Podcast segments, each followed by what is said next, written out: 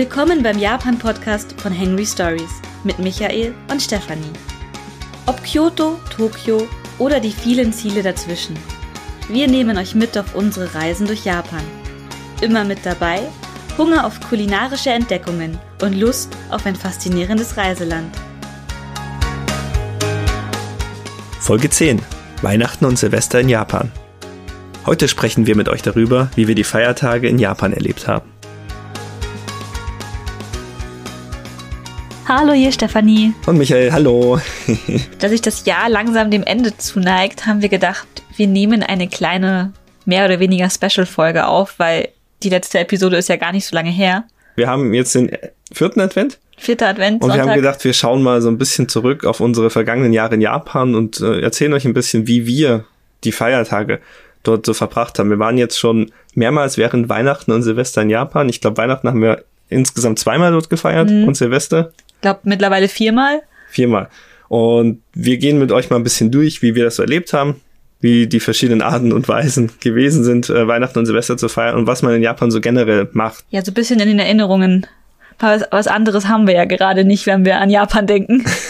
das hast du beim letzten Mal schon gesagt. Ich das bin wehmütig. So ich bin wehmütig. Ich, ach, ich würde mich sofort in ein Flugzeug setzen, wenn ich nach Japan einreisen dürfte. Ja, fangen wir mal an vielleicht mit äh, dem Christentum, weil Weihnachten ist ja eigentlich ein christliches so, Fest. So ursprünglich gesehen. Eines der wichtigsten christlichen Feste. Mm, ist es, auch ist, egal. es ist eine dunkle Zeit. 21. Dezember ist ähm, Wintersonnenwende, es ist die längste Nacht des Jahres. Natürlich brauchen die Leute zu dieser Zeit irgendwas, was ihnen Mut macht. Aber eigentlich, also dadurch, dass ich tatsächlich sehr viel christliches Hintergrundwissen habe aus Schule, Konfirmandenzeit und so, weil ich habe auch irgendwie Vorkonfirmandenunterricht mit ähm, unterrichtet bei uns in der Kirchengemeinde. Dementsprechend spannend finde ich tatsächlich, wie in Japan mit dem Christentum umgegangen wird.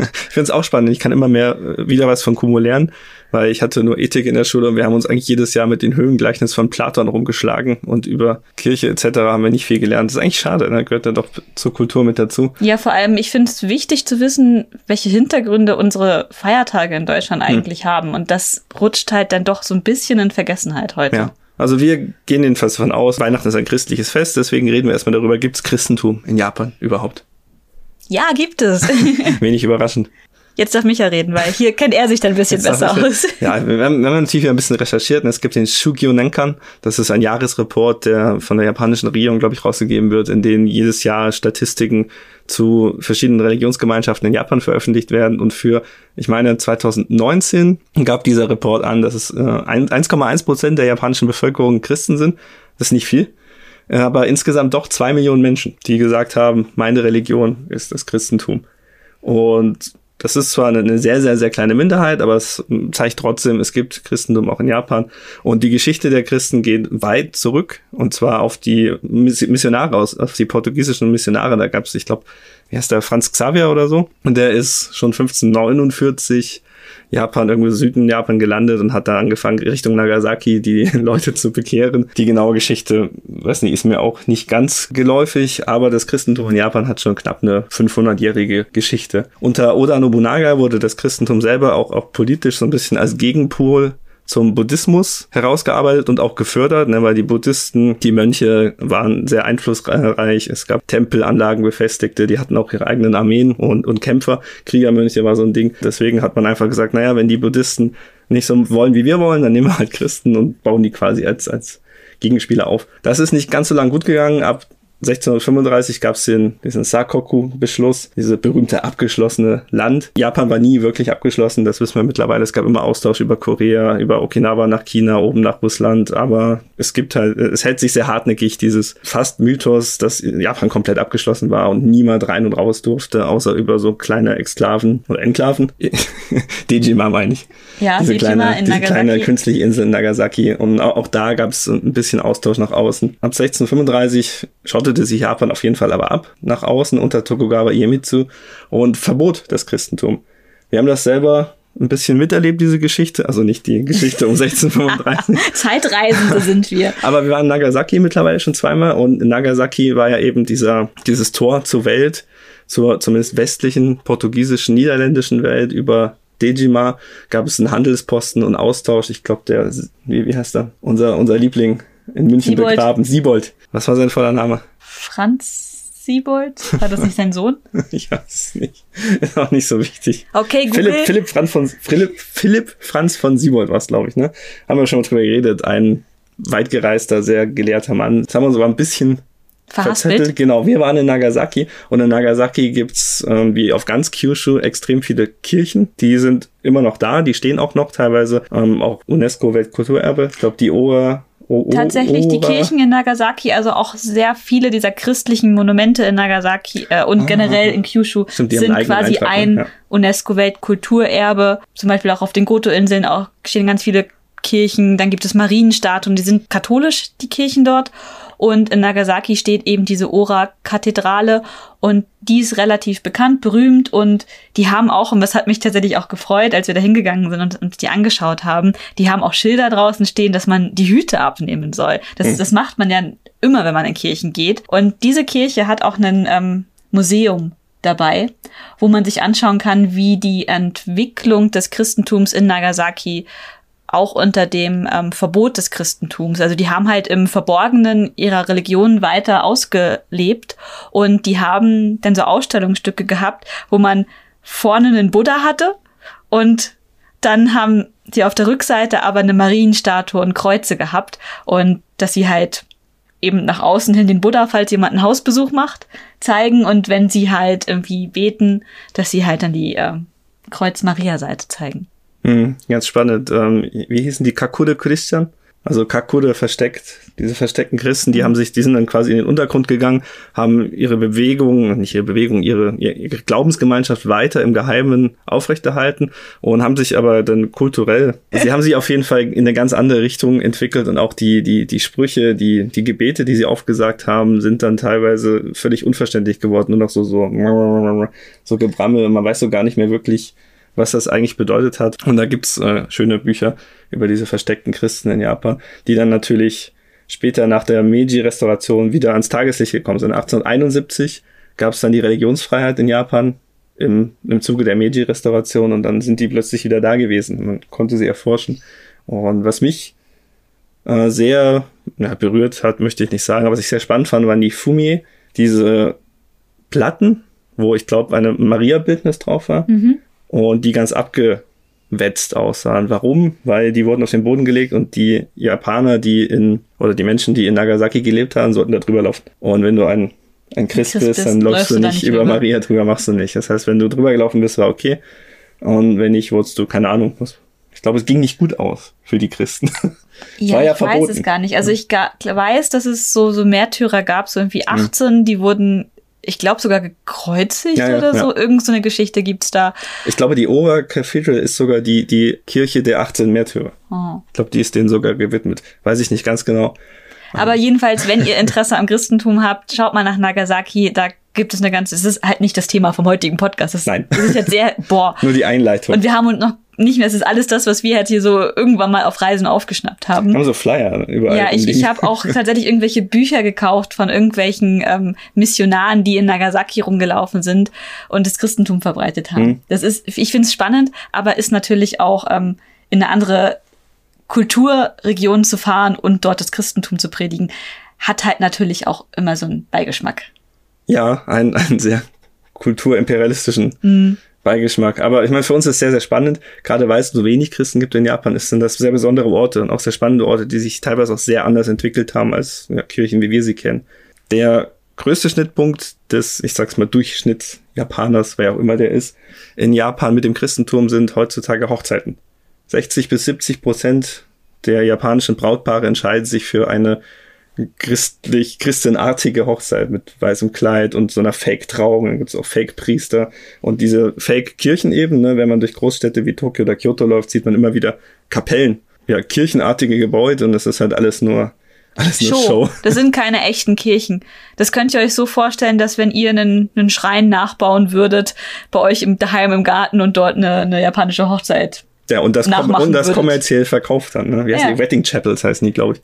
Total witzig. Und du kannst ja auch die Hochzeitskleider leihen und alles. Also das ist schon sehr speziell. Also da gibt's keine hm. Pfarrer oder sowas. Ach, das ist schon, das hm. ist eine ganz eigene Welt eigentlich. Total. Ähm, schöne Kirchen, die in Japan, die wir besucht haben, war eben Nagasaki einmal. Und es gibt auf Kyushu generell sehr, sehr viele Kirchen, wo wir auch kleinere schon äh, gesehen hatten. Dann gibt es die Nikolai-Kirche in Tokio, in der Nähe von Akihabara ist die. Akihabara Ochanomizu heißt die Station, die am nächsten ist, auf diesem Berg zwischen Akihabara und da, wo wir gewohnt haben. Mhm, und die ist total spannend. Die hat so ein Kuppeldach. Die war auch früher, glaube ich, mal eine der, der massivsten Landmarks Tokios, bevor halt die ganzen Hosen, großen Häuser entstanden sind. Die ist relativ alt und ist orthodox. Also ich bin da reingegangen und das war nochmal so ein Kulturschock im Kulturschock. Die haben ja auch so, so andere Kreuze. Russisch-orthodoxe Kirche ist so ein Kreuz mit so ganz vielen lustigen Strichen. Strichen. ich weiß nicht, wie ich es besser ähm, erklären soll, aber googelt das einfach, dann wisst ihr, was ich meine. So viel zum Christentum in Japan, mal ganz grundsätzlich. Und dann würde ich sagen, gehen wir über zu Weihnachten. Was haben wir Weihnachten gemacht? Wie läuft Weihnachten in Japan ab? Und wie haben wir Weihnachten in Japan gefeiert?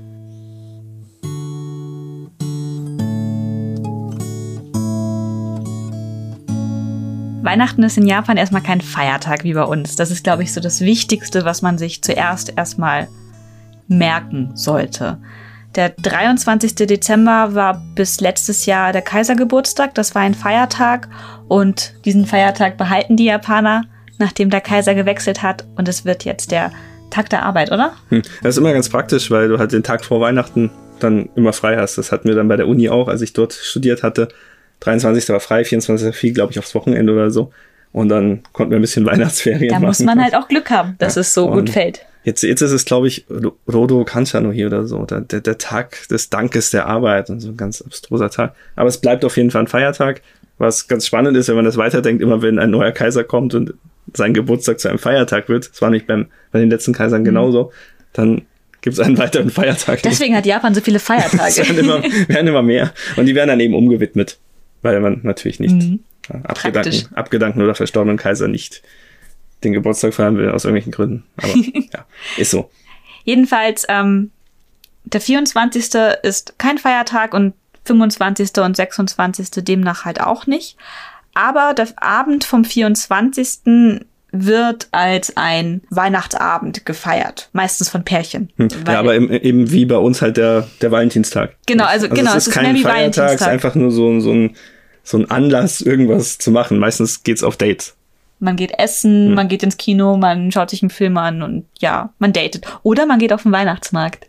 Stimmt, Weihnachtsmarkt gibt's auch. Wo waren wir letztes Jahr in Tokio am Shiba Park? Am Tokyo Tower, genau. Das ist so dieser größte oder bekannteste Weihnachtsmarkt. Der ist ganz schön, weil er den Tokyo Tower als Kulisse hat, der ja zu Weihnachten oft auch wie ein Weihnachtsbaum beleuchtet ist. Also ganz schön, da haben wir auch schon Fotos gemacht. Und tatsächlich, das ist ein deutscher Weihnachtsmarkt. Die haben dort auch so eine Holzpyramide, die sich dreht. Und eine Weihnachtspyramide. Ja, ja Weihnachtspyramide. Und Aus dem haben, Erzgebirge, keine Ahnung. Und sie haben Buden, wo man halt entsprechend ähm, Snacks kaufen kann, vor allem Bratwürste und Bier deutsches. Glühwein. Und die waren super teuer, als wir letztes Jahr da waren. Wir sind tatsächlich Heiligabend ein bisschen spazieren gefahren und sind dann dort zu dem Weihnachtsmarkt gegangen. Aber es war so voll, weil natürlich alle am Heiligabend dort spazieren gehen wollten.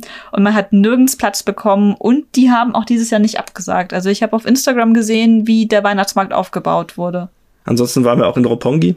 Da war auch eine, eine schöne Illumination, ein Christmas Light-Up war da. Ja, generell Christmas, also hm. generell die ganzen Winter-Light-Up, Light-Ups in Japan in der dunklen Jahreszeit. Wunderbar. Dies, es ist manchmal ein bisschen viel. Kitsch. Kitsch. ja, aber ähm, prinzipiell ähm, die ganze Stadt ist in LEDs gehaucht und das ist wunderbar. Also mir gefällt das ganz toll, weil ich finde, die machen das oft wirklich so schön in Japan und also nicht nur in Tokio, also man findet im ganzen Land so Light-Ups. Wir waren auch einmal im Januar auf Enoshima, da war abends ah, in dem Park, da war auch ein wunderschönes Light-Up und ich liebe Light-Ups. Schön, ja. Haus ten Bosch waren wir auch, dass der ganze Freizeitpark quasi beleuchtet. Kingdom of Lights haben sie es genannt. Kingdom of Lights. ja, war schön. Light-Ups gehören zum japanischen Winter dazu. Hat mit Weihnachten an sich wenig zu tun, aber manchmal hat man doch so ein Weihnachtsthema noch mit. Ja, sie, die packen halt schon ihre Weihnachtsbäume mit rein. Mhm. Also so ein bietet sich an. Im Stadtbild so Weihnachtsbäume sind übernommen von den Japanern. Also ich glaube, ich weiß nicht, wie viele Japaner sich einen Tannenbaum in die eigene Wohnung stellen. Keine Ahnung, ob es da irgendwie Kein, Studien zu gibt. Ich nicht. Also will ich jetzt einfach mal frei heraus sagen, nahezu null, weil wo willst du die denn kaufen? Willst es gab in, in Plastikbäume. ja, es gibt ein paar Plastikbäume, aber so echte Bäume, glaube ich, das kann ich mir gar nicht vorstellen. A, weil die japanischen Wohnungen Mhm. doch relativ klein Ja. sind und B, weil es gibt ja keine Baumverkäufe, so wie wir das haben. Ja, das stimmt. Jedenfalls im Stadtbild Jetzt Deko. Weihnachtsbäume. Warte, warte, warte. Es hast es gab diesen Weihnachtsbaum. hast du den Star Wars Baum im Kopf. Genau, genau. Ich habe diesen Star Wars. Also es gibt schon Weihnachtsbäume, die sie kaufen, hauptsächlich aus Plastik. Und wir waren im Ikebukuro, im Sunshine, Sunshine 60. 60. Und da war dieser unglaublich hässliche, ich glaube, Todesstern-Weihnachtsbaum, der einen Todesstern statt einem Stern oben drauf hatte. Der war immer da. Es waren unglaublich viele davon da. Und sie waren auch nach Weihnachten noch alle reduziert da. Und dann bin ich fast schwach geworden. Aber, Wir hatten so schon genug Gepäck zurück nach Hause. aber stimmt, so, so Christmas Decoration für die Wohnung, um ein bisschen so Feier zu machen, gibt es schon, definitiv, ja. Ja, wir haben auch was gekauft, so Kleinigkeiten. Aber man muss bedenken, danach ist halt Neujahr und da ist die Neujahrsdeko deutlich wichtiger als die ganze Weihnachtsdeko. Weil Neujahr Hm. Ja, ist. dazu später Das mehr. später gleich dazu. Aber vielleicht reden wir einfach mal, wie wir letztes Jahr Weihnachten gefeiert haben. Ja. Erstmal der größte Minuspunkt, den allergrößten, wie ich finde, ist, ich back ja unglaublich gerne. Und ich konnte letztes Jahr keine Plätzchen backen, da wir halt so einen mini komischen, keine Ahnung was, Mikrowelle mit Grillfunktion hatten. Also kein Backofen zum Plätzchen backen, weil Backöfen sind in Japan nicht so die Norm in den Küchen, was ich sehr schade finde. Und ja, es gab keine Plätzchen bei uns. Aber wir haben uns die volle Dröhnung Weihnachtstradition Japans gegeben. Ja, Wir- erstmal haben wir uns die volle Dröhnung Weihnachtstradition aus dem Kaldi gegeben. Weil wir haben ja erstmal gesucht, sehr lange nach Deko, haben erstmal nichts gefunden, bis wir die Orte wussten, wo wir schauen müssen. Es gibt einmal natürlich den internationalen Supermarkt in Asabu. Asabu, ja. Asabu Super, wie heißt der? Ich glaube, er heißt so. National, National, National, Asabu, genau.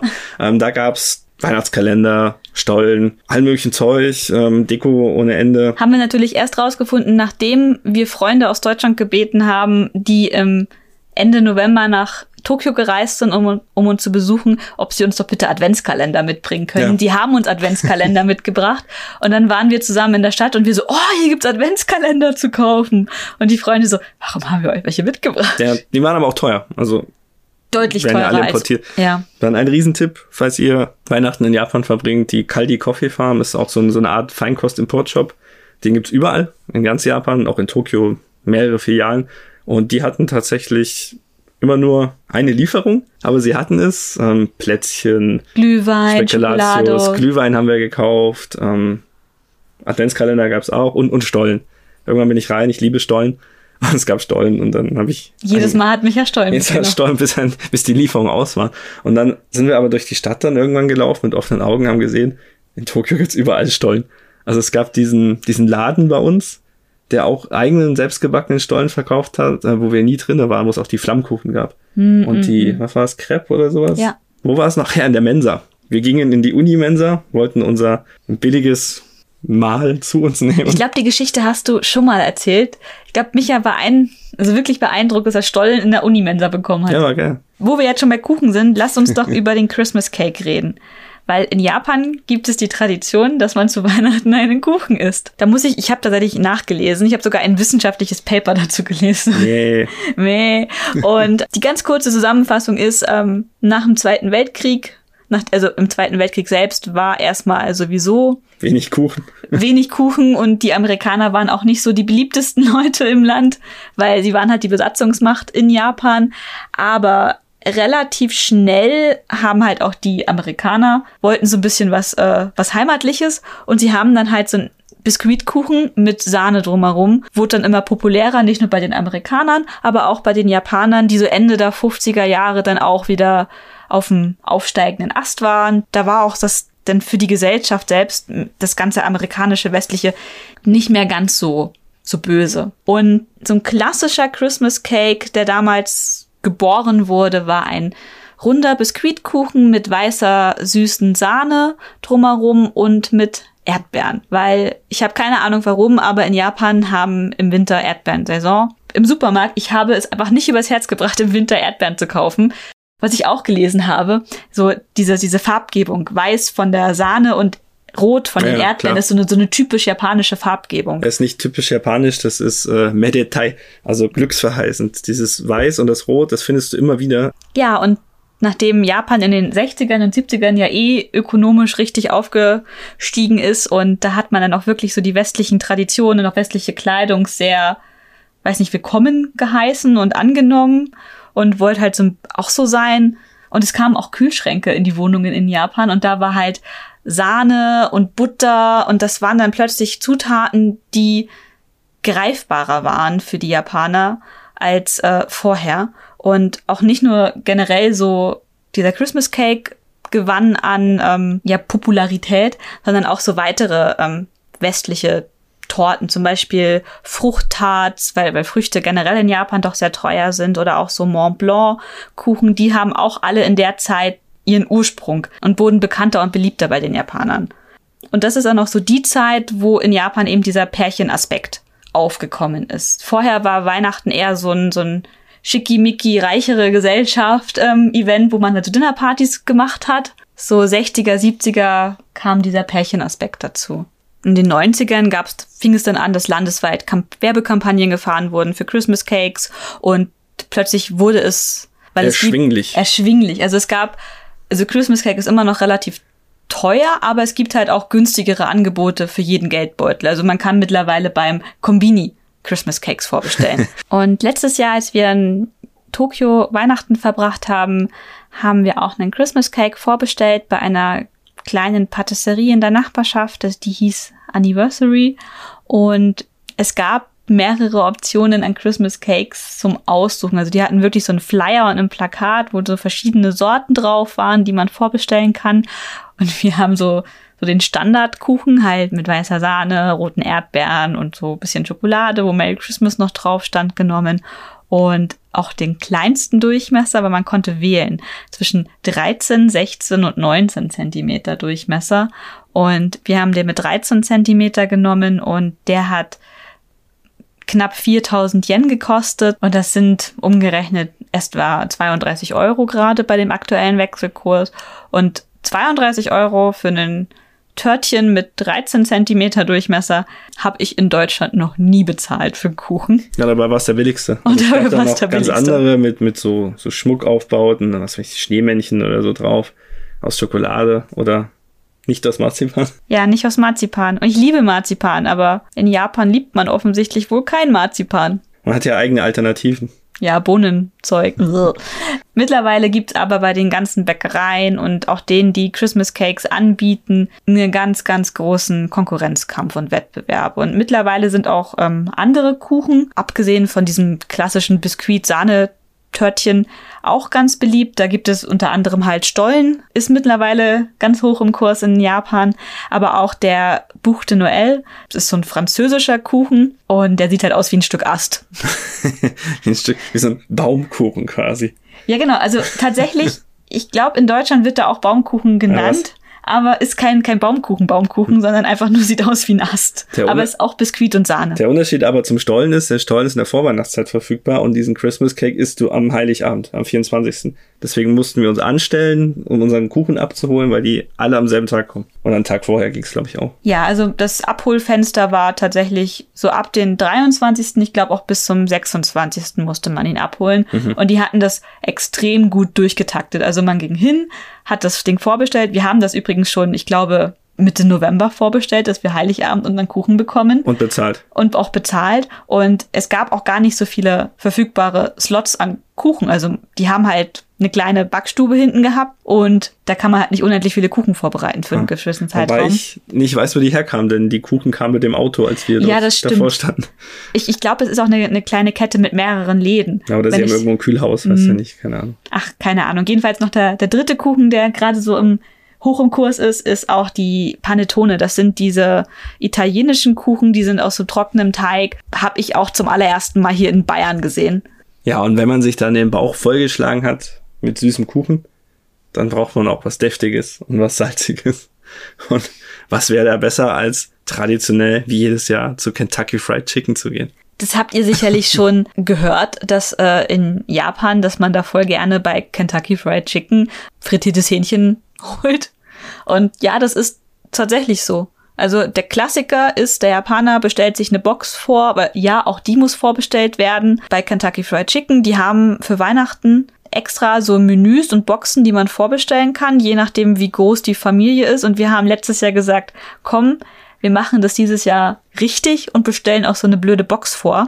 Und wir haben für 2400 Yen, weiß nicht, knapp 20 Euro, kurz drunter, auch bei Kentucky Fried Chicken bestellt. Und da war eine Hähnchenkeule drinnen, fünf Nuggets, vier Chicken Fingers und zwei Original Chicken Brüstdinger, keine Ahnung. Hm.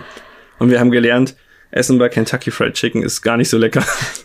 wir, wir sind sonst nie bei Kentucky Fried Chicken. Wir haben die Hälfte gegessen und die Hähnchenkeule war aber in so einer komischen Soße die Haut, eingelegt. Die Haut war auch nicht so. knusprig. Also die, die frittierten Teile, die waren okay, das weil waren halt Nuggets, sind, ne? halt Nuggets, da kann man nicht viel falsch machen. Ist halt alles zusammengeschreddert und dann gepresst. Aber so die Hähnchenkeule, hm, war halt nicht so, so geil. Und du hast die ganze Vorweihnachtszeit hast du Werbung im Fernsehen wo Colonel Sanders dafür wirbt. Dann hast du so freudige Kindergesichter, die in diesen, diesen Eimern verschwinden und mit den Keulen wieder rauskommen. Und das ist ein Riesending. Und jeder geht zu Kentucky Fried Chicken und es ist ein Riesenantrag. Mhm. Und die Legende dazu sagt tatsächlich, dass irgendwann mal die ganzen ausländischen Touristen und Besatzer nach der Kriegszeit, Zweiten Weltkrieg. Touristen und Besatzer. Ja, keine Ahnung, dass die Bock auf Hähnchen hatten, weil Weihnachten ist halt, wird halt normalerweise hier in Deutschland eher eine Gans gegessen oder ja. ähm, wie heißt das? Ente. Ente oder hier Pute, Pute. in Amerika und gab's halt nicht so wirklich zu dem Zeitpunkt. Ähm, heute kann, wer möchte, kann sich tatsächlich so Vögel vorbestellen, tiefgefroren bei auch unter anderem Asabu National Supermarkt.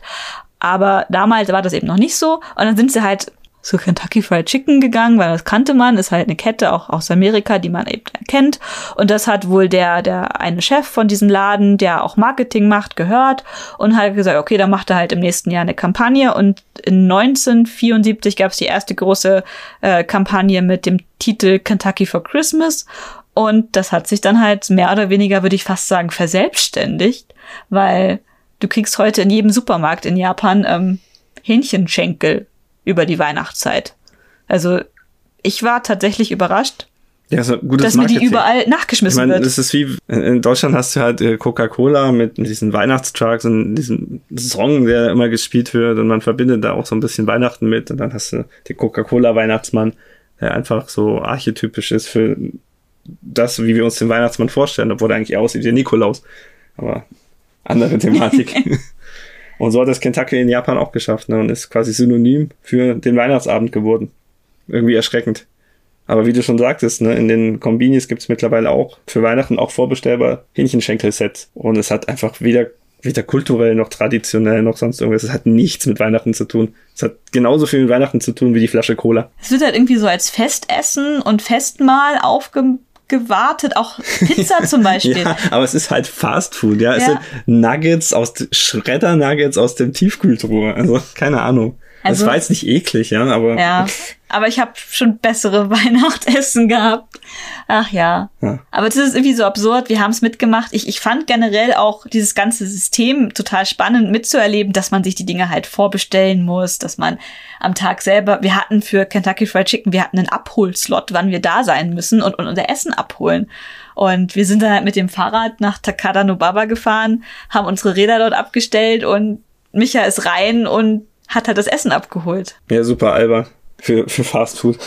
Wie war es da drinnen? Also war chillig. Die hatten zwei Counter gehabt. Auf der linken Seite waren die, die spontan da waren. Die mussten ein bisschen länger anstehen. Auf der rechten Seite gab es quasi Abholslots. Da hatten die alles schon vorbereitet. Die haben den Beutel, also die Papiertüte, haben sie unter der Theke hervorgeholt, mir gegeben und tschüss. Ich hatte ja auch schon bezahlt, glaube ich. Mhm. Ja, wir haben online mit Kreditkarte bezahlt. Es ja. war einfach nur noch eine Abholung. Ja, ja wir haben easy. dann. Also hat mich wohlgefühlt in dem Laden. Das war schon in Ordnung. Aber war jetzt kein Gaumenschmaus halt. Ne? Also ich würde es jetzt nicht nochmal machen. Es war cool, um es mal gemacht zu haben. Aber, Aber beim nächsten Mal koche ich dann doch wieder selber. Ja. Oder wir gehen einfach überhaupt in ein richtiges Restaurant, wo wir gutes Essen bestellen. Ja, aber das ist halt eher so auch die Familiensache, ne? Also mhm. die Kentucky Eimer sind, werden auch so vermarktet als Familienfestessen. Das ja, machst genau. du jetzt nicht als Date oder so. Nee, das ist eher nicht ja. so das Date-Ding. Aber man kann Weihnachten tatsächlich auch, auch so Dinner oder so buchen. Christmas Dinner. Wir waren in Kyoto mal auf einer Weihnachtsfeier. Das war einfach abends in der Bar, so ein bisschen was getrunken. Leute im Kimono sind herumgelaufen, haben einfach ein bisschen Weihnachtsessen ge gemacht und das war ganz nett. Und in Kyoto damals waren wir zu Weihnachten einfach in der Karaoke-Bar. Wir waren Karaoke singen, haben uns betrunken, sind grün wieder heimgelaufen und dann hat's Ihr geschneit. hattet ja auch keine Familien da. Also Wir hatten keine ihr, ihr wart ja die Austauschstudenten und die waren halt alle zusammen unterwegs. Da hat man sich dann halt einfach zusammengetan. Und wie Ja. ich, also ich habe das Gefühl, dass Weihnachten durchaus so ein Marketing-Ding ist, auch in Japan. ja, nur, ausschließlich. Also, ausschließlich. Also, es wird halt auch Du hast so ja die 1% Geschenke. Christen, die feiern das. Es gibt auch Messen. Also in den großen Kirchen, die wir vorhin erwähnt Mhm. haben, in der Nikolaikirche, überall in jeder Kirche gibt's natürlich auch Weihnachtsmessen. Die sind ganz, ganz, ganz oft. Ähm, aber nur auf Japanisch. Ich erinnere mich zum Beispiel, wir hatten ja die berühmte Kirche, die Mari Marienkirche von Kenzo Tange. Architektonisch ein sehr spannendes Gebäude. Ähm, war bei uns in der Nähe. Und da stehen, standen draußen auch immer Schilder dran. Samstags, sonntags. Mhm. Äh, Christ, Messe oder sowas. Und die hatten natürlich auch Weihnachten was. Ähm, sie haben auch englische Messen angeboten, aber eben hauptsächlich eher zu solchen Feiertagen. In den meisten Fällen ist es einfach japanisch. Aber an sich ist es kein Feiertag. Ach, Kommerz, ja. Es ist Kommerz. Es ist 100% Kommerz. Es ist überhaupt nichts anderes. Es ist wie Valentinstag. Nicht ganz so schlimm. Valentinstag in Japan ist noch, Noch krasser. artet noch mehr aus. Aber wenn man für sich ein paar Aspekte rauspickt, wie man das machen kann, dann kann man durchaus Spaß haben. Also man muss es ja nicht alles bis ins Hm. Äußerste durchzelebrieren. Ja, man kann es auch einfach ein bisschen über sich ergehen lassen. Man hat die Christmas Light-Ups, man hat Bäume in der Stadt, also beleuchtete Weihnachtsbäume tatsächlich sind überall. Man hat den Stollen im Kaldi, man kann sich ein bisschen Weihnachtssüßigkeiten äh, besorgen. Dann geht das schon. Und ich habe auch das Gefühl, dass die ähm, ausländischen Gemeinden und Gruppen durchaus auch zur Weihnachtszeit sich halt auch treffen und so Zusammenkünfte machen und zum Beispiel, es gab so ein Blogger-Treffen im letzten Jahr, wo sich so verschiedene Leute, die im Internet publizieren, zum Essen getroffen haben. Mhm. Oder wir waren auch im Freundeskreis in Japan zu einer Weihnachtsfeier eingeladen, wo Ja, sehr war viel, wo Wo sehr wir- viele wir internationale ähm, ja, Leute da waren. Ja, genau, wir haben Bingo gespielt, Leute haben sich in Nikolauskostüme gesteckt und das ist halt schon, Ah, und nice. jeder hat halt auch was zu essen mitgebracht. Und das war ein bunter, toller, internationaler Mix und denke ich tatsächlich sehr gerne dran zurück. Ja, man muss aber sagen, es fällt in Japan natürlich mit den Jahresendfeiern zusammen. Ne? Mhm. Die Bonnenkais, die sind genau in dem Zeitraum. Das heißt, das liegt jetzt nicht unbedingt daran, dass Weihnachten ist, sondern man möchte sich halt zum Abschluss des Jahres nochmal treffen. Ja, aber dieses Weihnachtsfeier-Stress-Ding, alle noch mal vorher treffen, hast du ja auch in Deutschland. Ja, ja, man bringt's halt da zusammen. Also ich fand die Nikolausmützen schon nice. Ja, ich auch. Ich hab noch einen Baum stehen. Ja, also die ähm, Freunde, die diese Weihnachtsfeier ausgerichtet haben, die hatten einen wunderbar dekorierten Plastik-Weihnachtsbaum in der Wohnung. Der war riesig und der hatte so ganz viele, so auch Plüschtiere mit Anime-Figuren und kleine Tori Ich hingen mich da. gerade, wir haben mit ihnen sogar darüber geredet, wo sie diesen Baum her haben. Und ich meinte es ja mal, das ist gar nicht so einfach gewesen. Und noch schwieriger ist es, ihn wieder loszuwerden. Ja, weil die sind mittlerweile wieder zurückgekehrt nach London und mussten halt die Wohnung in Japan nach zwei, zwei Jahren auflösen. Meine ja. Und Ach, wer, wer will den Baum, ne? Kannst du eigentlich nur an andere Ausländer verkaufen. ich hätte gern die Wohnung gehabt, wo sie gewohnt haben. Das stimmt. Ja, aber das war Weihnachten. Und dann würde ich jetzt sagen, gehen wir mal über zu Neujahr, Silvester in Japan. Mhm. Wir waren mittlerweile, was haben wir vorhin gesagt? Viermal. Fünf, vier, viermal? Viermal. Viermal zum Jahreswechsel in waren Japan. einmal in Kyoto, einmal in Tokio haben wir da gewohnt, Mit dann waren Freunden? wir auf Okinawa und in Tokio nochmal. Ja. Also, wir sind halt auch so Leute, wir sind gerne zum Jahreswechsel nach Japan geflogen, weil ich persönlich finde, das ist eine, eine schöne Urlaubszeit, weil Ende des Jahres ist in Deutschland eh nicht mehr so viel los und wenn du eh Urlaubs hast, dann kannst du den halt auch nochmal so nutzen. Man hat die Feiertage noch dazu. Mhm. Genau, und so haben wir teilweise für ein paar Jahre in Folge waren wir dann zweimal im Jahr immer in Japan. Einmal irgendwann im Frühjahr oder Herbst oder dann mal wieder zu Neujahr. Und das war schon ein bisschen äh, krass eigentlich. Aber es hat Spaß gemacht. Und mein Lieblingssilvester ist tatsächlich immer noch das aus dem Jahr, wo wir auf Okinawa waren. Weil das war 20 Grad und es war toll. War warm, ja. Ja, ich liebe es warm. Silvester, Neujahr an sich in Japan ist äh, Oshogatsu und ist tatsächlich ein relativ neuer Festakt, würde ich jetzt mal sagen. Also der Jahreswechsel wurde schon immer gefeiert, aber der Jahreswechsel, wie wir ihn kennen, nach dem gregorianischen Kalender wurde erst 1873 eingeführt. Vorher war ein, ein Mondkalender aktiv. Das heißt, der 1. Januar existiert in dieser Form als Jahreswechsel erst seit 1873. Und finde ich ganz spannend, mal darüber nachzudenken. In China gibt's ja immer noch das äh, chinesische Neujahr, was ja. Und das ist ja erst so ab Februar. Genau, viel später ist. Und so war auch in Japan früher ein Mondkalender am Start. Und das hat man eben zur Meiji-Restauration, wie vieles andere, verändert und na, verwestlicht im weitesten Sinne. Ansonsten muss man sagen, Feiertage selber, wir hatten vorhin kurz gesagt, es gibt relativ viele Feiertage in Japan. Das stimmt. Ähm, aber über Shogatsu über Neujahr, was eines der, will ich jetzt sagen, wichtigsten und größten Feiertage in Japan ist, neben Obon, ähm, gibt es trotzdem nur einen Feiertag. Und zwar der 1. Januar, ist der Neujahrstag, der ist frei. Und dann sind so 2., 3. Januar, so, das sind Bankfeiertage. Also da steht schon das Leben ein bisschen still. Manchmal hat auch der Nahverkehr andere Zeiten und einige Geschäfte haben auch geschlossen. Aber an sich, äh, richtiger Feiertag ist nur der eine Tag, ist ja bei uns ähnlich. Mhm. Jetzt auch nicht viel anders. Und wie Micha gerade schon meinte, Neujahr und ist in Japan eines der wichtigsten Feiertage, auch weil es so ein Familienfest ist. Normalerweise ist, fahren die Leute nach Hause. Also die verlassen, wenn sie in Tokio arbeiten, verlassen sie die Stadt und fahren zu ihren Eltern nach Hause aufs Land, wo sie herkommen. Und deswegen ist auch die Neujahrszeit eines der Hochreisezeiten in Japan. Also eigentlich, wenn man nach Japan reist, ist so die Zeit eher so bisschen schwieriger, weil die Züge sind voll, die Flüge sind voll. Es ist. Aber Tokio ist leer. Aber Tokio ist leer. Es hat aber auch eine ganze Menge geschlossen. Ja. Also viele kleinere Läden und auch äh, Restaurants schließen, weil sie eben nach Hause fahren und die Leute nutzen die Zeit. Und das ist eigentlich eine schöne Sache, weil es ein bisschen entspannter ist. Was ich sehr schön finde im Stadtbild, äh, sind die ganzen Neujahrsdekorationen. Da gibt's ganz, ganz verschiedene. Das fängt, ich weiß nicht, schon Anfang, Mitte Dezember an und zieht sich dann auch bis Mitte Januar, will ich fast sagen, äh, hin, dass da, was haben sie denn? Kadomatsu ist eines, das sind diese Bambus. Diese drei Bambusdinger, Genau, oder? die stehen meistens links und rechts von der Tür, haben noch ein bisschen Schmuck drinne. Oder es gibt diese Mochi, die oft zu so einem Dreierstapel aufgestapelt sind und oben ist eine, so eine Mandarine oder sowas drauf. Und das sind alles so glücksverheißende Dinge. Und das finde ich sehr, sehr schön. Diese Neujahrsdekoration gefallen mir sehr gut. Ja, und auch jedes Jahr ein, ein Motiv, was bei diesen Neujahrssymbolen ähm, und Dekorationen immer dabei ist, ist das neue Tier vom nächsten folgenden Tierkreiszeichen. Weil es gibt zwölf Tierkreiszeichen, glaube ich. Oh Gott. zwölf, zwölf Tiere im, im chinesischen Kalender. Kalender Tierkreiszeichen. Tierkreiszeichen. Und ja, und jedes Jahr ist quasi ein Tier, was auf diesen Neujahrskarten immer mit im Fokus steht. Im 2021 ist es ein Bulle. Und da gibt es jetzt ganz, ganz schöne Neujahrskarten mit mit süßen Kühen drauf. Letztes Jahr, also aktuell haben wir noch 2020 ist das Jahr der Ratte und da gab es jetzt letztes Jahr super süße Kärtchen mit Mäusen und Ratten. Also ich hätte nie gedacht, dass man Ratten, ich sag, sind voll niedlich, aber auch diesen Karten, die waren super niedlich. Zum Beispiel, da war so, der Fuji war so ein Stück Käse und da hat eine Maus drüber geschaut. Also die sind schon mega kreativ auf diesen Neujahrskarten.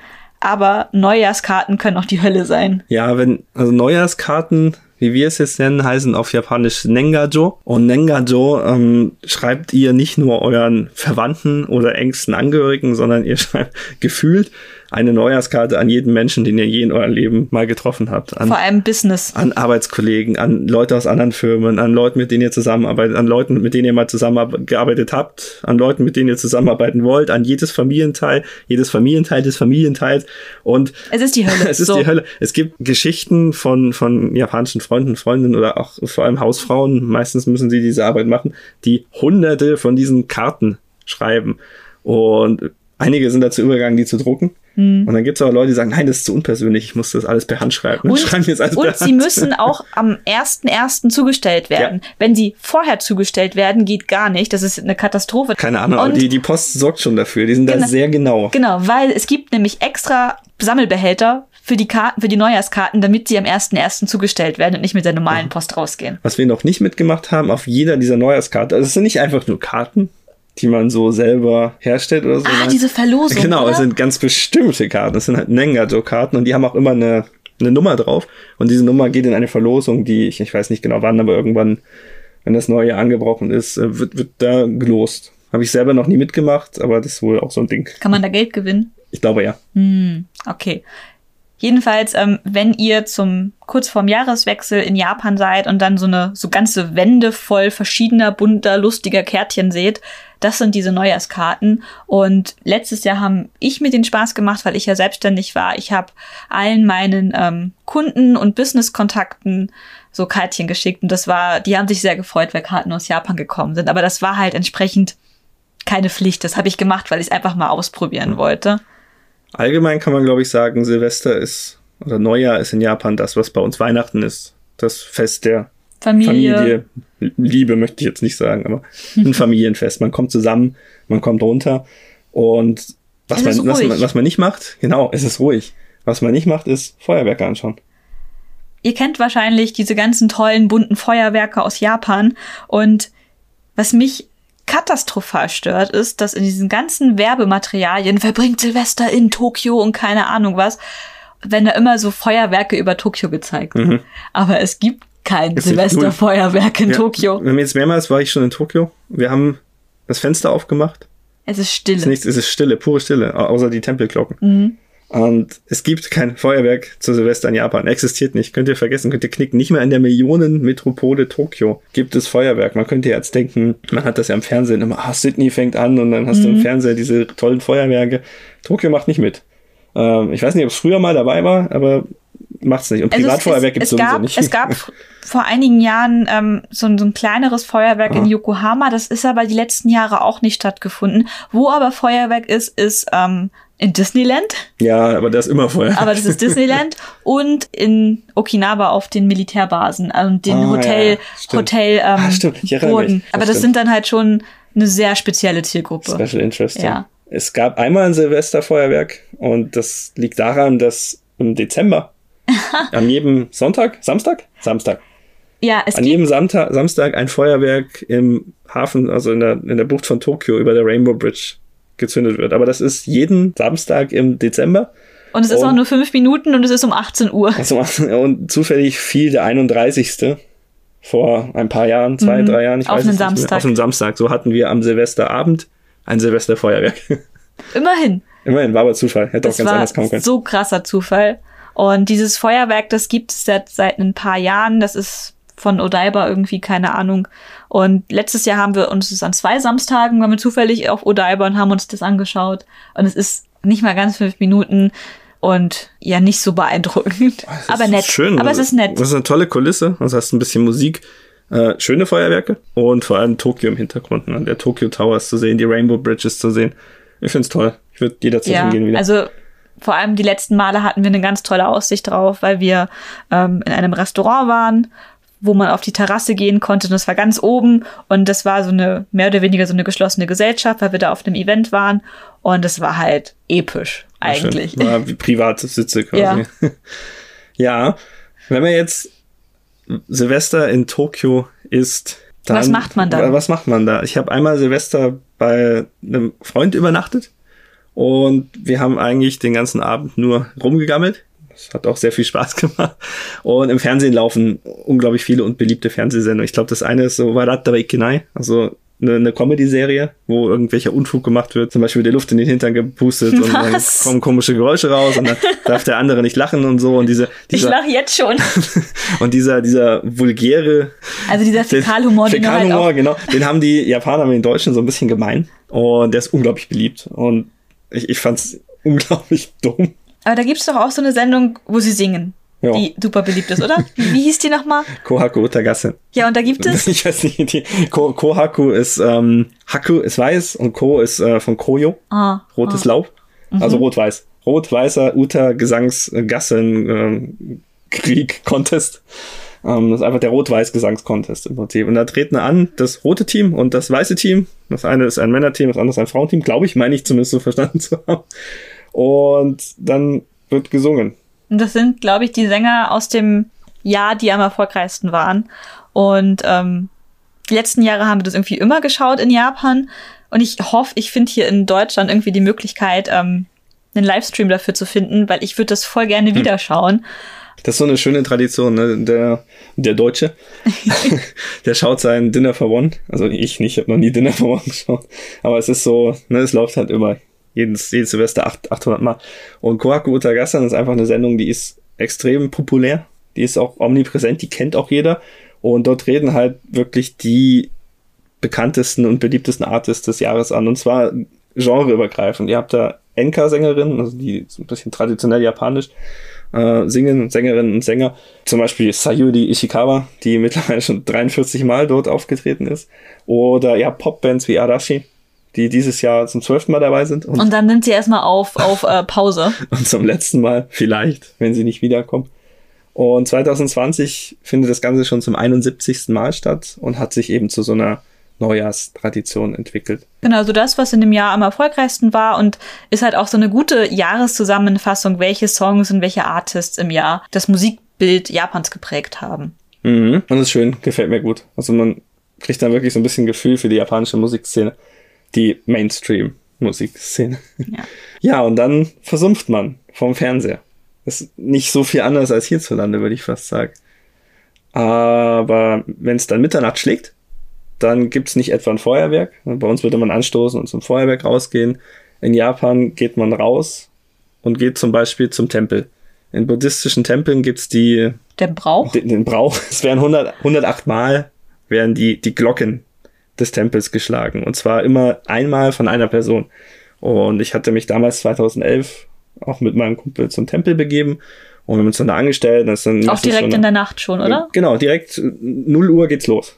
Okay. Also du musst schon vorher raus, dass du mhm. dich quasi anstellen kannst und dann stellst du dich an an der Glocke und jeder darf einmal den Gong schlagen, bis es eben 108 Mal geschlagen wurde. 108 Mal hat einen buddhistischen Kontext, sind die, die 108 Sünden des Menschen. Und dann habt ihr auf dem Tempelgelände noch so ein, so ein bisschen Matsuri-Feeling. Nicht Matsuri, kleiner, aber so ein bisschen Jahrmarktmäßig. Es gibt Amasake, also diesen heißen, äh, nicht, nicht Sake, äh, Reisen. Es ist so. Reisglibber. Reisglibber. Es, es ist ein, ich glaube, ein Nebenprodukt der Sake-Produktion und es hat, hat, sehr viel, es hat schon so, so Reiskörner sogar noch drinne.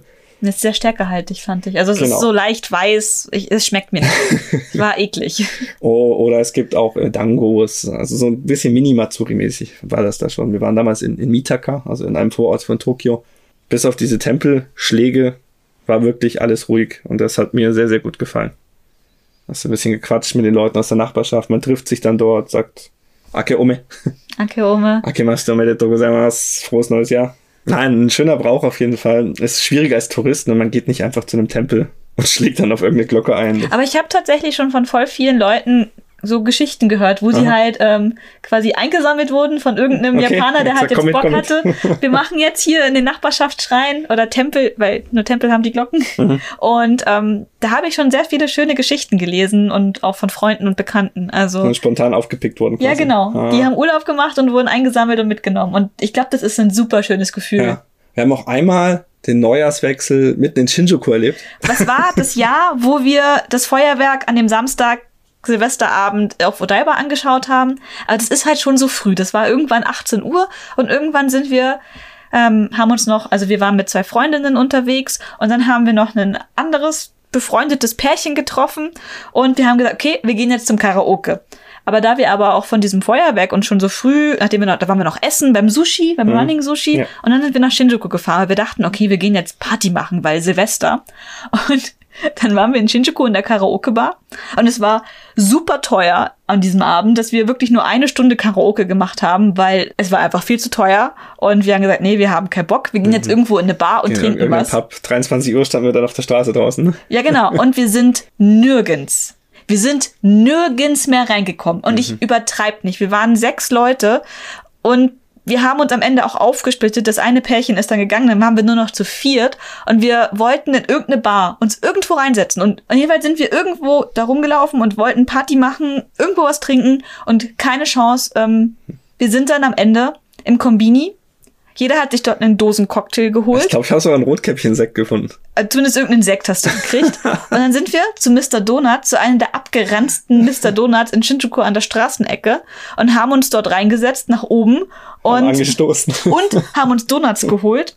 Und wir waren da mit irgendwelchen völlig fertigen Mädels, die an der Ecke saßen. Die waren alle stockbetrunken. Ja, die waren eh schon alle dicht. Und dann Um Mitternacht haben wir erstmal äh, frohes Neues auf Deutsch durch diesen Laden gebrüllt, weil, ja. Ja, alle, alle auch so freundlich dann geschaut. Wir sind ja, ja dann sogar raus dann und dann kam mhm. so, so eine Gruppe junger Japaner an und mhm. hat gesagt, hey, Akeome, möchtet ihr Donuts? Haben uns Donuts hingehalten. Ja, ja, ja. Fand ich sehr nett.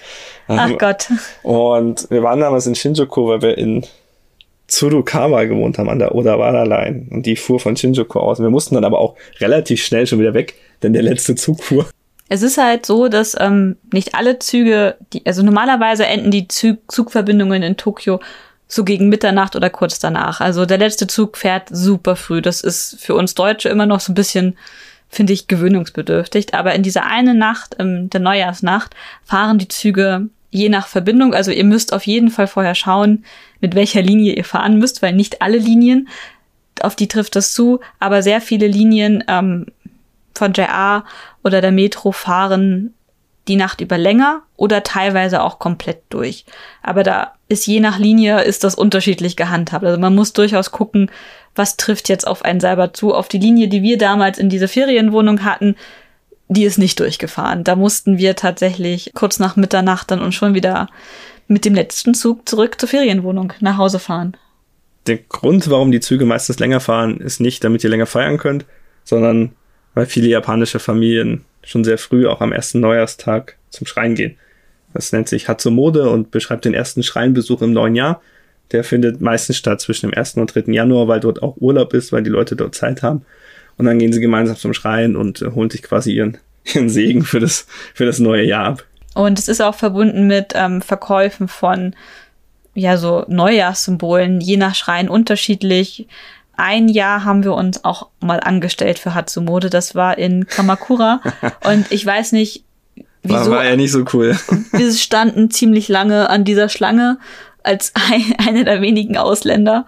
Wir dachten uns, ja, okay, machen wir mal mit. Also wir haben uns einfach angestellt, ohne zu wissen, was uns eigentlich erwartet. Und die war, glaube ich, fast einen Kilometer lang. Wer den Schrein kennt in Kamakura, das ist der große, wie heißt denn der? Ich habe seinen Namen vergessen. Der an dieser Hauptstraße, der, die Treppen. Der hoch. große Hauptschrein auf jeden Fall dort. Da gehen sehr, sehr steile Treppen bis zum Schrein hoch und vor diesen Treppen ist noch eine, ich weiß nicht, fast ein Kilometer langer Zugangs Zugangsweg, ja, wo einfach Massen an Menschen stehen. Mit, mit großen, großen Leinwänden und Bildschirmen an der Seite, damit du entertained bleibst. Ja, das war schon, also es war schon irgendwie ein Event dort, sich einfach anzustellen. Und zwar natürlich überall die, die Fressbuden auch da, ne? Ja, genau, die Fressbuden waren gut. Die haben mich, die haben mich sehr unterhalten, mhm. sehr gut sogar.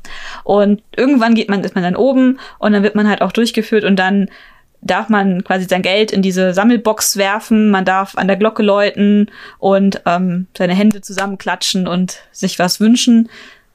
Was wir jetzt nicht gemacht haben, weil wir ja weder shintoistisch sind oder mhm. noch buddhistisch. Also wir haben uns angestellt, waren dann oben und dann war es uns irgendwie zu doof.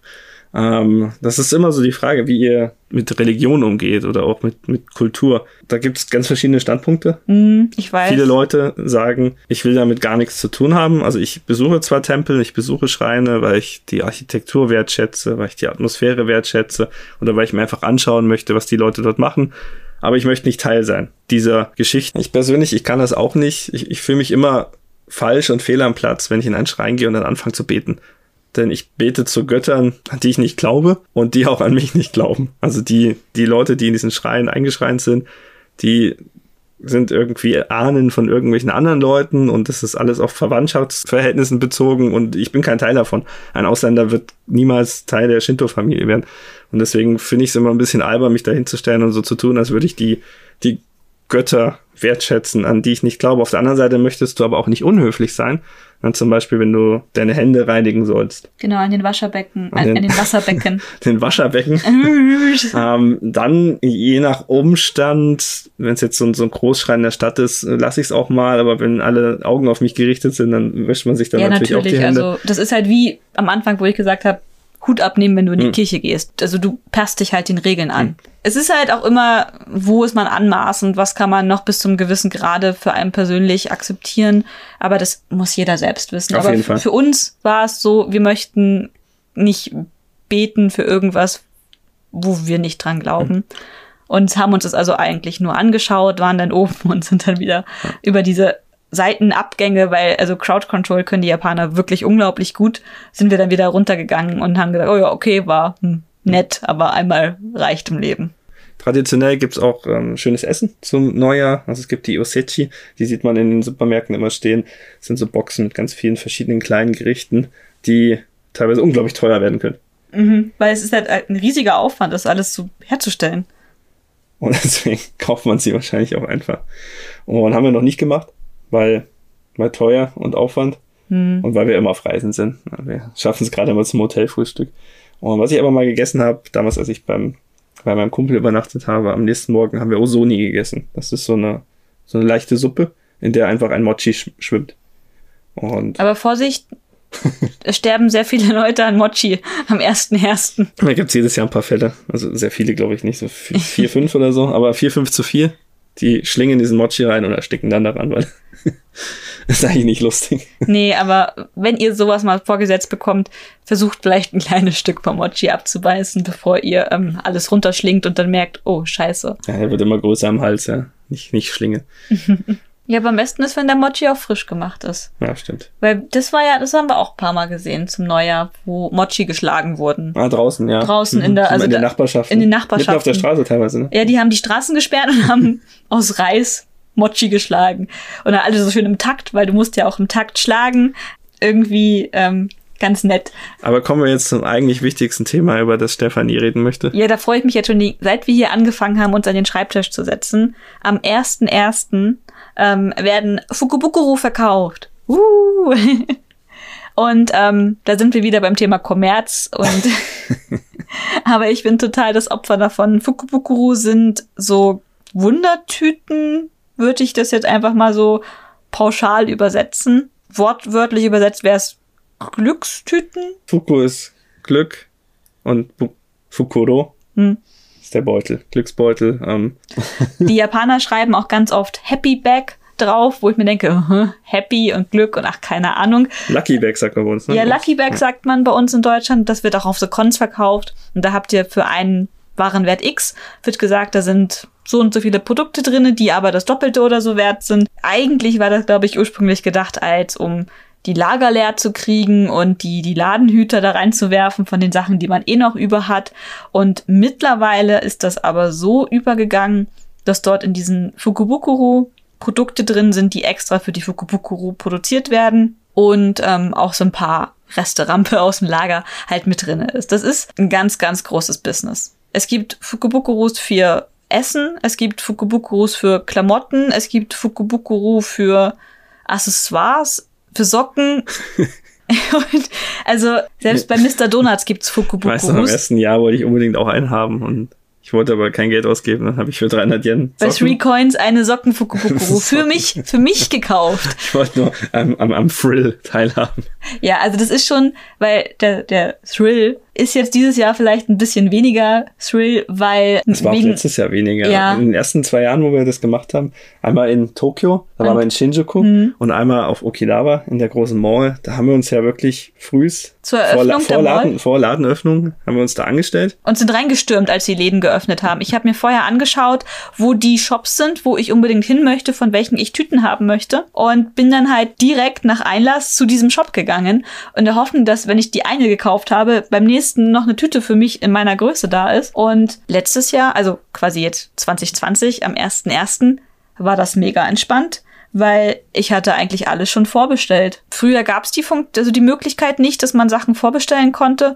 Und es wurde in den letzten glaube ich, zwei, drei Jahren entsprechend ausgebaut. Und in diesem Jahr wegen Corona haben sie das entsprechend noch weiter ausgebaut. Und ich glaube, es wird früher oder später dann wirklich darauf enden, dass die Leute wirklich ihre Sachen immer überall vorbestellen und dann nur noch abholen müssen. Zum Beispiel, wir hatten bei Axis Fem hatten wir eine vorbestellt, die wir dann ganz chillig mit unserer Nummer abgeholt haben. Wir haben auch bei Graniff, das ist so eine T-Shirt-Marke, haben wir für uns beide jeweils eine Fukupukuru vorbestellt, die wir auch einfach nur abgeholt haben. Ja, halt so, so Kleinigkeiten wie bei Mr. Donuts, weil da gab es letztes Jahr eine mit, mit Pokémon mit ganz süßen Produkten. Vor allem bei Mr. Donuts das Highlight ist diese, du kriegst eine, ich glaube, du kannst für so 2.000, 3.000 Yen kaufst du diese Fukubukuru und da hast du halt Merchandise von Charakter XY.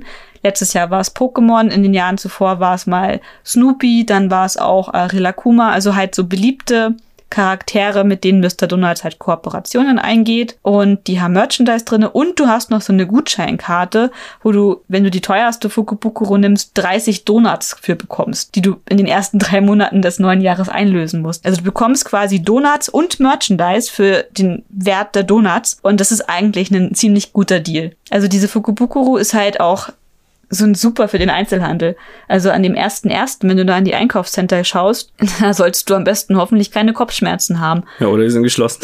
Oder sie sind geschlossen, ja. Weil, wie gesagt, am ersten ist relativ häufig ähm, viele Shops geschlossen. Nicht alle Malls haben offen. Sie machen wahrscheinlich, also einige machen auch nicht zur normalen Öffnungszeit auf, sondern ein bisschen später und schließen auch ein bisschen früher. Aber also da müsst ihr halt einfach gucken. Also das Sunshine 60 hatte offen am Die meisten, 1.1. meisten großen Malls haben, glaube ich, auch. Ja. Ja. Das sind eher kleinere Läden, die dann geschlossen haben. Oder so Nebenläden wie in Ikebukuro, äh, da wo der Granite Store drin war. Mm, der die, hatte die hatten zum ersten. Beispiel zugehabt. Ja.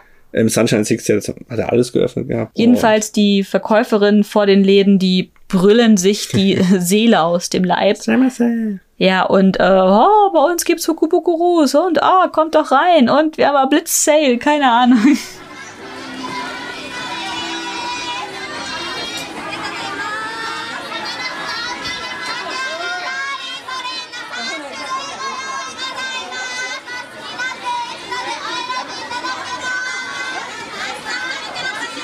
Ich fand das eigentlich ganz toll. Das hat immer Spaß gemacht. Ich finde es ein bisschen albern, wo es hingeht. Weil dieses frühes Hingehen und dann auf die Jagd gehen und schauen, was man kriegt, fand ich cool. Mm, Das hat schon wirklich Aber Spaß halt gemacht. vorbestellen, das ist, hat dann einfach nur noch sowas von ein Wertkupon einlösen oder so. Hm. Und klar, du weißt nicht, was drin ist, aber warum es dann auf den ersten beschränken? Und ich weiß nicht. Also dieses auf die Jagd gehen und halt die coolen Sachen rausfischen, das fand ich schon cooler. Und als wir in Shinjuku damals waren, zum ersten Mal, sind wir auch durch so einen Hintereingang ins Kaufhaus, wurden dann nach ganz oben geleitet. Ah ja, die Und Regeln. sind dann so, sind dann so wie Wassertropfen durch die Stockwerke nach unten geplätschert. Und alle sind gerannt und Ja, und vor uns hat eine Frau ihre Schuhe verloren auf der Treppe und das es war ist, schon ich, sehr witzig. das war so ein bisschen wild. Also Wild, ich ja. dachte mir so, das So kann doch Black nicht Friday sein. mäßig, ne? Ja, also Auf so, Okinawa auch sind sie halt in diese Mall reingestürmt und sind dann ausgeschwärmt wie bei einer Zombie-Apokalypse. Also man muss das jetzt nicht mögen, aber ich fand's total cool. ja, weil wir halt auch ein bisschen so in dieser Beobachterrolle waren und wir dachten uns, ja, wenn wir es nicht kriegen, kriegen wir es Mhm. Das halt ist nicht. halt so. Aber es ist schon amüsant und Und das finde ich ein bisschen schade, dass das jetzt verloren geht, weil mit Vorbestellungen, klar war es chillig, ne? Wir sind dann einfach hin und gesagt, hey, haben vorbestellt vor drei Wochen. Ja, hier ist dein Beutel. Hab schon bezahlt. Okay, okay, tschüss. tschüss. War ein bisschen, der, der, Kick, bisschen der Kick fehlt. Ja, der Kick hat gefehlt. Also es ist ein bisschen langweiliger. Und ich glaube, wir haben da noch, ich habe noch eine andere Fukubukuro gekauft, die ich nicht vorbestellt hatte, weil ich dachte, oh, ich muss noch irgendwas kaufen. Man muss ja sagen, die gibt's halt überall, ne? Also nicht Ja. nur nicht nur bei Mr. Donuts oder Klamottenläden, es gibt sie bei Starbucks, es gibt sie Aber Starbucks musst du auch vorbestellen seit ein paar Jahren schon. Die gibt's hier in Elektronikläden, kannst da iPads quasi haben, wenn du möchtest, wenn du Glück hast. Und also in jedem, im Supermarkt teilweise. Ja, im Supermarkt. Oh Gott, ja, das stimmt. Ungelogen, überall gibt's die Fukubukos. Und ja, muss man schauen, ne? Ja, es macht halt Spaß. Also du weißt halt nicht immer, was drinne ist und wer halt so ein bisschen auf Überraschung steht. Also ich muss sagen, von den Klamotten, die ich in den, ich habe hauptsächlich Fukubukuro mit äh, Klamottenlabels gekauft und die Klamotten daraus trage ich tatsächlich heute noch. Also ähm, all meine schwarzen Strumpfhosen, die ich habe, habe ich aus Fukubukuros. Also es lohnt sich. Ja, ich mag den Granif Fukubuko auch. Da war halt, weiß nicht, also so ein paar mochte ich, aber da war halt viel, viel auch Mist drin. Ja, du hast aber für 5000 Yen, Da war super viel Zeug drin. Aber wenn das super viel Zeug halt dreiviertel Klump ist, Ja, das ist halt, man weiß es halt nicht immer. Also ich würde tatsächlich dazu raten, wenn ihr eine so Tüte kauft, dann auf alle Fälle von einem Label, was ihr schon kennt und was ihr mögt und wo ihr wisst, dass euch ähm, die Größen halt passen. Ja. Also bei den Labels, wo ich gern kaufe, gibt es meistens eine in M und eine in L und ich weiß halt, welche der beiden Größen mir halt besser passt. Und wenn ich es halt nicht wüsste, dann wäre halt ein bisschen ungünstig. Dann kaufe ich im Zweifel die falsche Größe und dann passen mir alle Röcke und Hosen nicht. das wäre ja tragisch. Das wäre sehr tragisch. Ansonsten haben wir noch irgendwelche tollen Erlebnisse. Also ich würde jederzeit wieder empfehlen, wenn man irgendwann nach Japan reisen darf, dass man ähm, Neujahr ist eine sehr, sehr schöne Reisezeit in Japan. Wegen Fukubukuros oder gibt's noch andere Gründe? Ja, weil halt das Silvester, also ich bin kein ähm, Silvester-Party-Mensch und ich habe immer das Gefühl, wenn ich in Deutschland bin für Silvester, da habe ich diesen Druck, dass ich irgendwie mit irgendwem Party machen muss. Weil alle wollen Silvester die Party des Jahres feiern. Und da habe ich keinen Bock drauf. Ich bin der Stubenhocker. Ich bin der, der auf dem Sofa sitzt und einfach nur TV schaut, der nicht viel Alkohol trinken will. Ich will gar nichts machen. Ich will auch nicht böllern. Also ich bin. Das ist eigentlich 2020 dein Jahr. 2020 ist eigentlich mein Stubenhockerjahr. Ich hab dich, ich hab gutes Essen und ähm, bin eigentlich ganz zufrieden. Ja, ich überlege gerade, warum ich die, die Zeit gerne mag. Ich, ich, ich glaube, sie ist billig von den Flügen her. Mhm. Wir haben immer relativ günstige Flüge bekommen, Direktflüge auch. Und es ist einfach wärmer. Also einmal waren wir auf Okinawa im Ach Dezember. Gott, ja. Da konnten wir fast schwimmen gehen. Es war ein bisschen zu kühl, aber halt Füße ins Meer, Radeln, T-Shirt-Wetter. Es hatte 20 Grad. Ja. Und auch in Tokio ist der Winter deutlich angenehmer als bei uns. Kann viel spazieren gehen, man kann in Tokio durch die Stadt äh, alles zu Fuß machen. Es ist eine trockene Zeit. Es fällt relativ wenig Regen, es gibt keine Taifune. Ist auch immer super ja. klar. Also man sieht aus Tokio zu der Zeit sehr, sehr, sehr gut den Fuji. Mhm. Ja, und man kann natürlich in Onsen gehen und so. Ne? Und die ganze Vegetation ist, die japanische Vegetation kann schon auch sehr grau sein, je nachdem, wo Oder man so gelb. unterwegs ist. Aber gerade im, im Dezember ist fast noch Herbstlaub in vielen Gegenden. Mhm. Die Ginkgo-Bäume sind teilweise noch da. Und es gibt viel mehr immergrünes Zeug, was in Japan so Mhm. wächst. Und man hat auch ganz oft auch über den Winter irgendwelche Blüten. Irgendwas findet man immer, auch im, auch im Winter. Ja, und selbst wenn in Tokio im, zum Jahreswechsel kein Schnee liegt, man kann ja immer in die höher gelegenen Regionen fahren, wie eben nach Nagano oder Tohoku hoch. Ja, Hokkaido. Da, Hokkaido. Da gibt es äh, Aber wer will den Schnee? Onsen-Schnee. Keiner will den Schnee. Ich will keinen Schnee, aber ich nehme lieben gern die Onsen mit Handkuss. Also mhm. Ja, ansonsten können wir, können wir zum Ende kommen.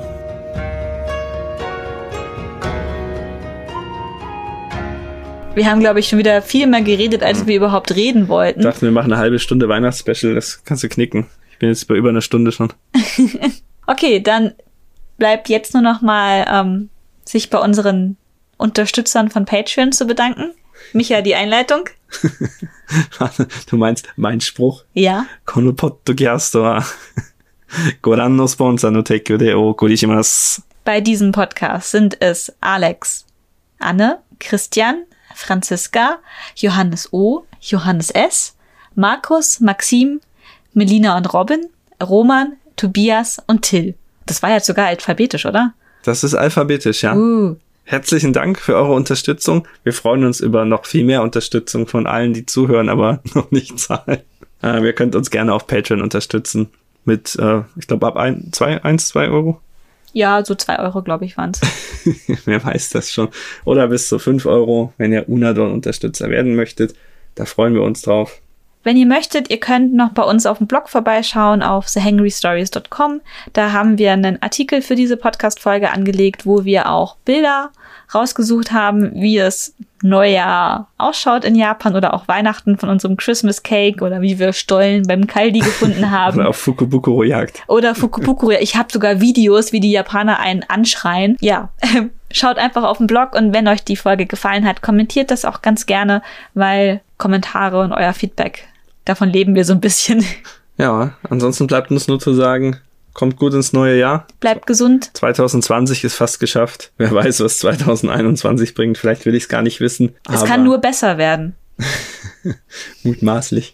Haltet die Ohren steif. Kümmert euch um euch und Eure Liebsten. eure Liebsten. Und alle, die ihr noch mit aufnehmen könnt in euren Zirkel. Ich glaube, wir brauchen uns alle gegenseitig und passt aufeinander auf. Dankeschön. Bis dann. Tschüss. Tschüss.